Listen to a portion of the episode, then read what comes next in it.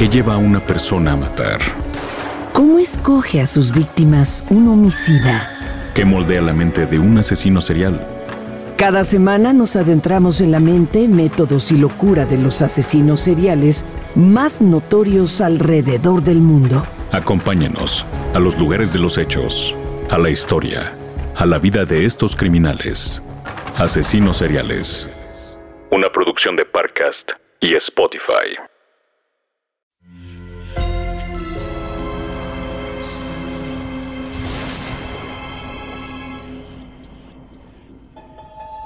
Portal Sonoro no se hace responsable de las visiones, pesadillas o encuentros cercanos del cuarto tipo que puedan suceder antes, durante o después de la experiencia. Para una experiencia sonora completa recomendamos audífonos para dejarte envolver por el mundo de experimentos retorcidos. Escucha bajo tu propio riesgo.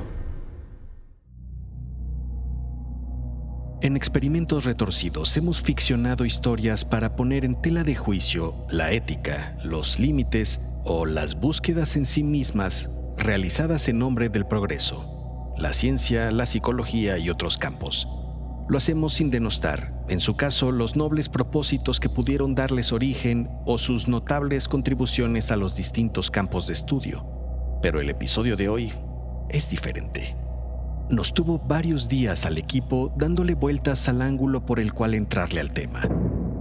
Y es que el experimento al que haremos referencia tiene muchas implicaciones delicadas que no se pueden abarcar con la escucha de un solo episodio de un podcast, sino que requiere de una extensa, profunda y continua reflexión social. Este episodio es entonces solo una pequeña contribución a esa enorme discusión. Dicho lo anterior, abramos la puerta en tu mente al estado de la condición humana conocido como la indefensión aprendida. Pensilvania, Estados Unidos, 1963. Un hombre tiende ropa en la azotea de su casa. De pronto, escucha a lo lejos los gritos de una mujer que pide ayuda. Al asomarse por la orilla del edificio, el hombre mira a una mujer corriendo torpemente por la calle. La mujer clama con desesperación que alguien la ayude. El hombre en la azotea piensa que alguien en los muchos departamentos cercanos llamará a la policía. Sin embargo, mira cómo las personas abren sus cortinas para ver qué sucede y las cierran de inmediato. Quizá también pensando que alguien más llamará a la policía. Nadie llama a nadie. Por eso, el hombre decide bajar a su departamento, descolgar el teléfono y llamar a la autoridad. Pero cuando le contestan, díganos su emergencia, hola, hola. El hombre se queda un segundo en silencio y cuelga. No tiene caso, esos cerdos y corruptos no harán nada. Regresa entonces a la azotea. Para su sorpresa, la mujer sigue corriendo por las calles que rodean el edificio.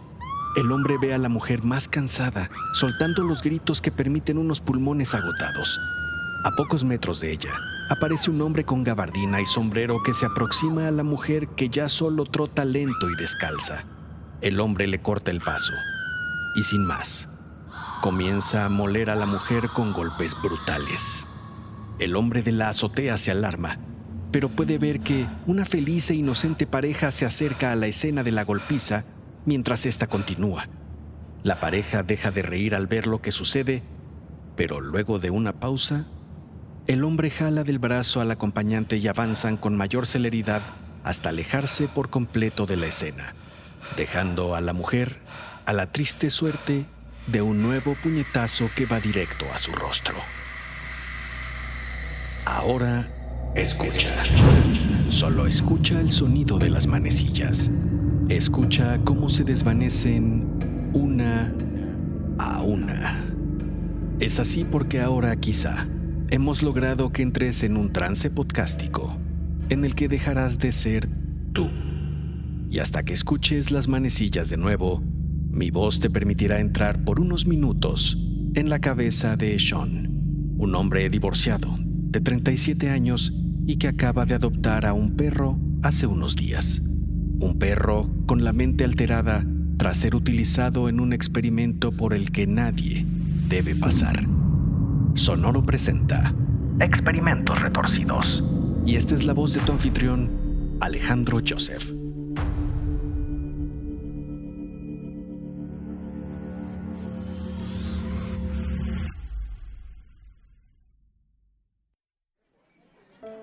Desayunas con tu amigo el profesor universitario James Crow. Le dices que cuando quedaste de verlo en este restaurante, nunca imaginaste que tu vecina Teresa aparecería muerta a unos 40 metros de distancia. Yo lo vi todo desde la azotea. Pues qué alboroto y qué desgracia. Le dices que incluso viste a una mujer tirada en el suelo por la mañana cuando te dirigías a comprar el Pennsylvania News pero que, como estaba cubierta con una chamarra, como si fuera un indigente, pensaste que se trataba de una. No me quise meter y seguí. En cambio, el viejo Peter, que apenas puede moverse, él sí lo hizo. Ay, Peter. Ya ves, ahora él está en la patrulla como sospechoso. O sea, al que denunció lo hicieron rápidamente sospechoso.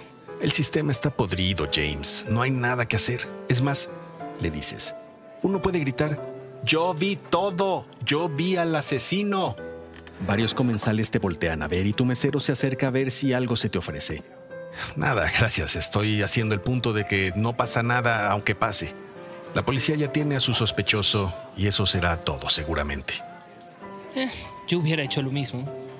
El mesero se queda un poco más de lo necesario. Se disculpa y se retira. Por cierto, ¿notaste cómo se quedó el mesero viendo tu reloj una y otra vez? Cada vez que viene lo hace. Al escuchar eso de tu amigo James, le ofreces más café. No sé qué insinúas, pero es una linda mañana. No le empañemos con sospechas. Unos metros más allá, la ambulancia se lleva el cadáver de Teresa. Al abrir tu departamento, la luz se proyecta hasta iluminar el lugar donde duerme tu perro mestizo. Lo adoptaste hace unos días cuando te lo ofreció Susan, una amiga veterinaria de James. Es un perro mediano en proporciones, café con blanco en colores. Tiene la mirada tierna y es muy, pero muy aletargado. Tanto así que pensaste que estaba enfermo y que debías regresarlo antes de ayudarlo a luchar contra una de esas enfermedades sin cura como la que había dejado a tu tío primero sin fuerza, luego sin ánimo, luego sin esperanza y al final sin vida. Casi quisieras que tu perro hiciera añicos tus pantuflas, pero no era así. Tenías que hablar con Susan.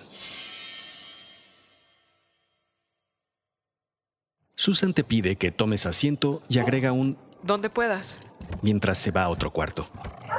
No parecía concordar la pulcritud en el arreglo de Susan con el desorden en la casa, pero la razón era obvia.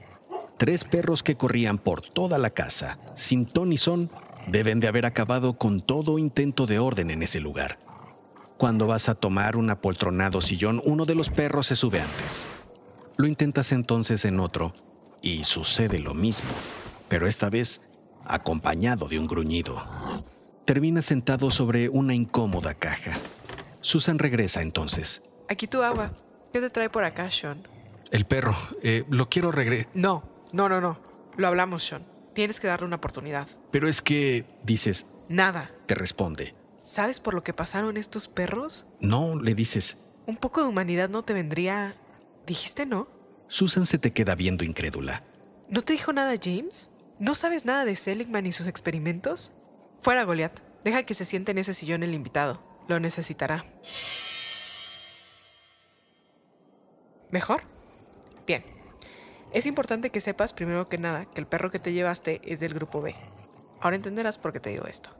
Susan te comenta que el doctor Mark Meligman comenzó hace tres años un retorcido experimento con perros. Perros mestizos como el que tienes. A ver, imagina que tienes dos perros, perro A y perro B. Te pide que imagines que a cada uno lo encierras en su respectiva jaula. Luego, a ambos les comienzas a dar toques eléctricos de forma aleatoria a través de la jaula. Sin embargo, en la jaula del perro A hay una palanca. Que si presiona el can, se detienen los toques en ambas jaulas. En la otra, en la del perro B, no hay palanca. El perro B solo continúa recibiendo los toques aparentemente al azar, sin poder hacer algo al respecto. Los toques se detienen cuando el perro A presiona la palanca, pero eso es algo que el perro B no sabe. Para él es completamente aleatorio. Luego de repetir el ejercicio en varias ocasiones, modificó las circunstancias. Puso ahora a los perros en unas cajas grandes divididas por una pequeña barrera fácil de brincar. Cuando comenzaron de nuevo los toques, el perro A rápidamente identificó que si saltaba al otro lado de la barrera, podía escapar de los toques. El caso del perro B, cuando comenzaron los toques, solo se quedó tendido. Se iba a la esquina y se quedaba ahí lloriqueando cada vez que llegaban los calambres eléctricos. Meligman interpretó que en la mente del perro no había nada que hacer aprendió que había una fuerza más allá de él mismo que le enviaba los toques y él se debía resignar a recibirlos sin más.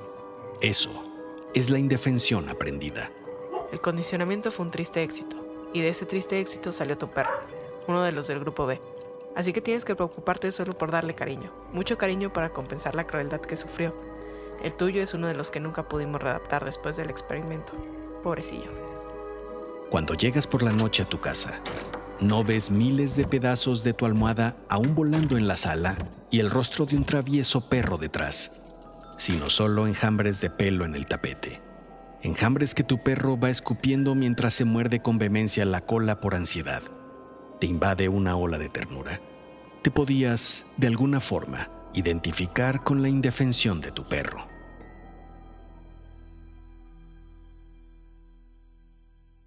Tiempo después, Mientras paseas a tu perro, decides cortar camino entre las mesas situadas en la acera de la calle del restaurante donde días antes viste a James. Sin darte cuenta, te le atraviesas a un mesero que, al ver a tu perro, tira del susto una bebida que llevaba en una charola. Oh, lo siento, lo siento, perdón, discúlpeme. No, no, disculpa, fue mi culpa por no fijarme. Pagaré lo que se rompió, desde luego. Le dices. ¿Tienes miedo de los perros? Le preguntas mientras sacas tu cartera llena de billetes y le das unos cuantos al mesero que los toma sin tapujo y sin dejar de ver tu cartera. La cierras de golpe. Tú estabas el otro día que vine, ¿verdad? El día que encontraron a la señora muerta en la esquina. Así es, señor. Mi turno es por las mañanas, de lunes a sábado. ¿Y no viste algo sospechoso esos días? ¿Teresa solía venir aquí? Eh, no, no, señor. Nada raro. Eh, bueno, ahora que lo menciona, no, no, nada, disculpe. Vamos, dime, insistes. Pues sí, había un señor raro, con sombrero y gabardina, mirando desde la acera contraria a la terraza. No dejaba de ver a la señora Teresa, que en paz descanse, pero como estaba de espaldas, ella no lo veía a él. Mm, interesante, le dices. No le comentes nada a la policía. No vayan a tomarte por sospechoso. De ninguna manera, señor. Y con permiso y disculpe, es una ironía. Me encantan los perros, pero les tengo pánico. El domingo por la noche, mientras subes las escaleras para llegar a tu casa, notas algo extraño. Una persona con gabardina y sombrero sale del departamento aún acordonado con cinta de policía del departamento donde vivía Teresa. Te llama la atención el hecho, así que lo llamas. Oiga.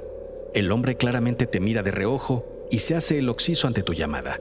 Comienza a caminar y conforme te le vas acercando, comienza a hacerlo más rápido, hasta comenzar a correr. Tú corres detrás de él y, aunque intentas darle alcance, tu cuerpo pasado de peso te hace imposible seguirle el paso y te obliga a llevarte la mano al corazón para tratar de apaciguar la taquicardia que sientes. Con tu corazón aún agitado, llegas a tu departamento. Te falta aire pero a tu perro le sobra angustia por lo que observas.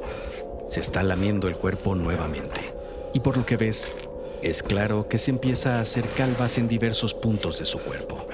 Te parece desgarrador el estado en el que el experimento lo dejó. Es un perro cuyos ojos no brillan más. Te tiras en el suelo, a un lado de la colchoneta donde está el perro, y comienzas a acariciarlo.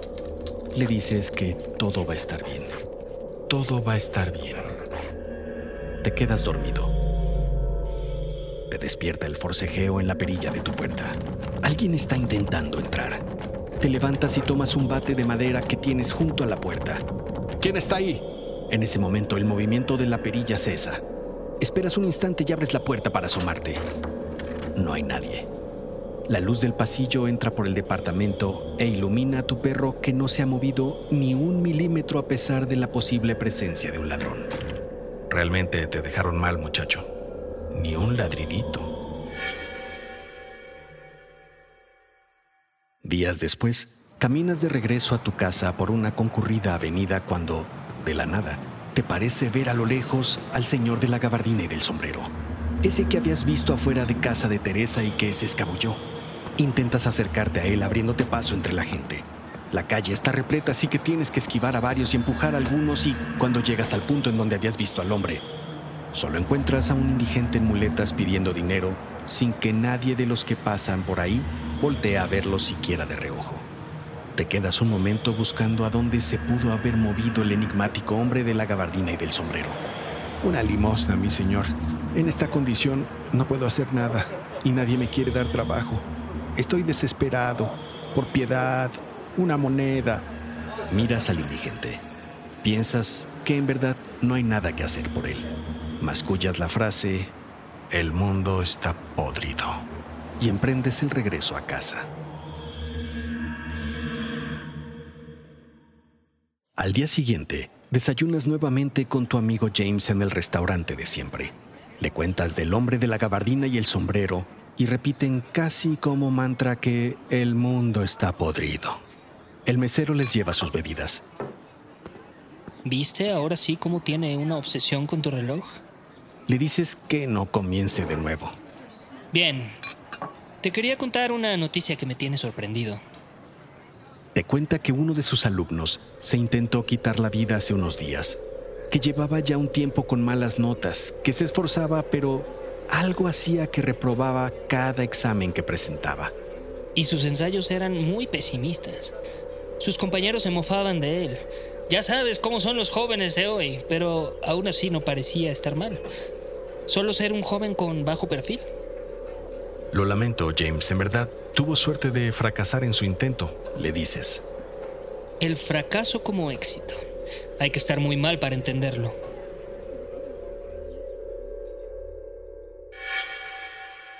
Al llegar a tu departamento, comienzas a buscar tus llaves. No las encuentras por ningún lado. Quizás se te cayeron en la cafetería. O quizá el mesero... Ese James te había metido ideas tontas en la cabeza. El duplicado se encuentra dentro del departamento. Te das cuenta de que ese es un sistema muy tonto. No tienes de otra más que pedirle al conserje que te abra la puerta. La luz del pasillo entra al oscuro departamento, iluminando el lugar donde duerme tu perro. Pobre, piensas. Además de lo que sufre, lo lampareo cada vez que llego. Cierras la puerta y mueves su camastro a un lugar al que no le dé la luz al abrir la puerta. Te tiras nuevamente a su lado y lo comienzas a acariciar. Piensas en los horrores del experimento de Meligman, en cómo es cierto que se puede privar de esperanza a los animales y a los humanos. Lo viste en el indigente, en el alumno de James y tú mismo. El mundo está podrido te quedas dormido nuevamente en el piso, junto a tu perro y su colchoneta. Te despierta el claro sonido de una llave insertándose en el cerrojo de la puerta. Se te dispara la adrenalina y piensas en ir por el bat junto a la entrada, pero la puerta se abre en ese momento. A contraluz, puedes ver la silueta de un hombre con gabardina y sombrero y su sombra proyectada en el suelo. Afortunadamente, al haber movido la colchoneta del perro, la luz del pasillo no los alcanza a iluminar tú y el perro permanecen en total silencio. El perro por condicionamiento, tú por pavor. El hombre se dirige entonces a tu cuarto. Tu plan es salir discretamente del departamento e ir por la policía. Sí, los cerdos corruptos de la policía. Cuentas hasta tres. Uno, dos, tres. Respiras. Te levantas y cuando estás casi llegando a la puerta, el hombre se percata de tu presencia. Se acerca velozmente a ti y te asesta un duro golpe en la espalda mientras intentabas huir. Te repones rápido del golpe y continúas la marcha. Corres hasta salir del edificio. El hombre te comienza a seguir a paso veloz. Ya afuera comienzas a gritar, a suplicar que alguien te ayude. Nadie parece hacerlo. Mientras corres angustiado por la calle, ves a algunos vecinos abrir las cortinas para ver lo que sucede y luego cerrarlas al verte correr. Ves que del edificio sale el asesino. Corres desesperado alrededor de la cuadra, buscando a un policía, a alguien. Te das cuenta de que tu mejor oportunidad está en que alguien de la cuadra te reconozca, así que decides dar una segunda vuelta a la misma. Pero tu sobrepeso comienza a cobrar factura. El hombre de la gabardina y el sombrero está cerca. Te sientes agotado. Te falta el aire. Te quitas los mocasines porque te impiden correr más rápido. Ves al asesino acercarse a ti sin prisa, caminando, a paso firme. Caes al suelo y el hombre te alcanza. Sientes un primer golpe en la cabeza que te deja aturdido. Desde el suelo, ves a una pareja que pasa riendo, pero que al verte deja de hacerlo. Hacen una pausa y miras entonces cómo la mujer toma del brazo a la pareja y se alejan rápido, como tu esperanza de no quedar molido a palos. Otro golpe en el rostro. Tu visión comienza a ser borrosa y también el sonido. Sin embargo, en esa neblina mental te parece ver algo increíble, algo completamente inesperado. Es tu perro, saltando, furioso, glorioso y energético como nunca lo habías visto y nunca pensaste verlo. Salta para prensar el cuello del hombre de la gabardina y el sombrero y llevarlo con furia al suelo. Te enteras por el agente de la policía que un vecino los alertó de tus gritos. Resoplas incrédulo. Pero eso no es todo. El agente te dice que el agresor fue identificado como la expareja de la fallecida Teresa y te explica que lo habían estado buscando desde el día del asesinato, aunque te confiesa que estaban por cerrar la carpeta resignados a no encontrarlo. Nuevamente resoplas incrédulo. Todo indica que el hombre abusaba sistemáticamente de Teresa, pero ella nunca presentó alguna queja. No, pues ojalá alguien nos hubiera alertado a tiempo. Tal vez, solo tal vez, alguien la podría haber salvado. Resoplas una tercera ocasión. tu perro está a tu lado. Es un héroe. Jadea y te sonríe. Ese día, al verlo, te parece que en toda la oscuridad del ser humano, puede colarse la esperanza de que como sociedad cambiemos, tomemos mejores decisiones y entre todos encontremos un futuro alejado de la indefensión aprendida. Es hora de que vuelvas a ser tú, de que regreses lentamente. Escuchas las manecillas de nuevo una a una mientras te haces consciente de que escuchas un podcast y de que puedes tener control sobre tu vida, aun cuando en ocasiones sientas que no es así. Este episodio hace desde luego referencia al estudio de Martin Seligman, realizado en la Universidad de Pensilvania en 1960, llamado Fracaso al intentar escapar de un shock traumático, mejor conocido como el experimento de la indefensión aprendida.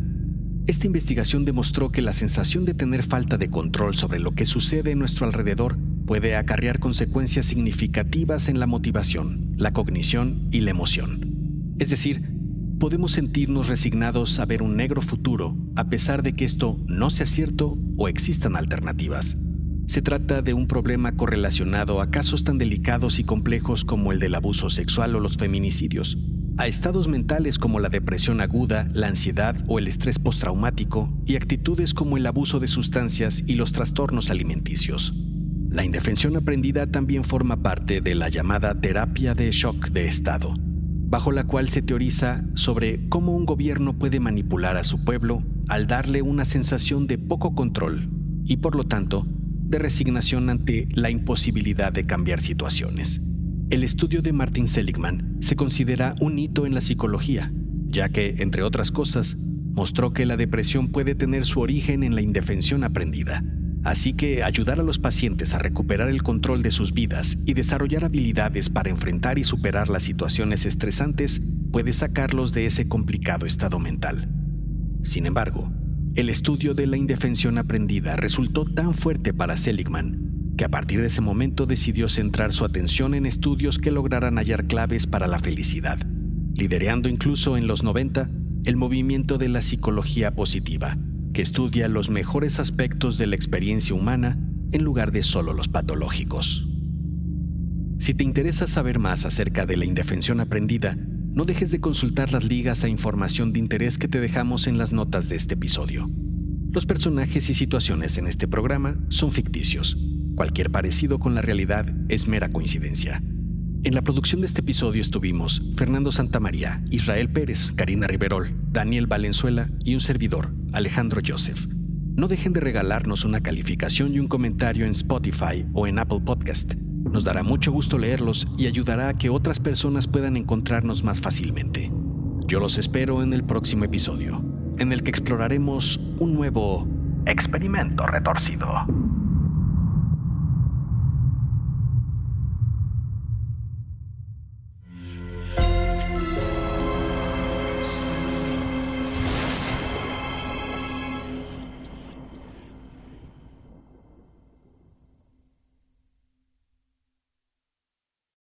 Lucky Land slots, you can get lucky just about anywhere. Dearly beloved, we are gathered here today to. Has anyone seen the bride and groom?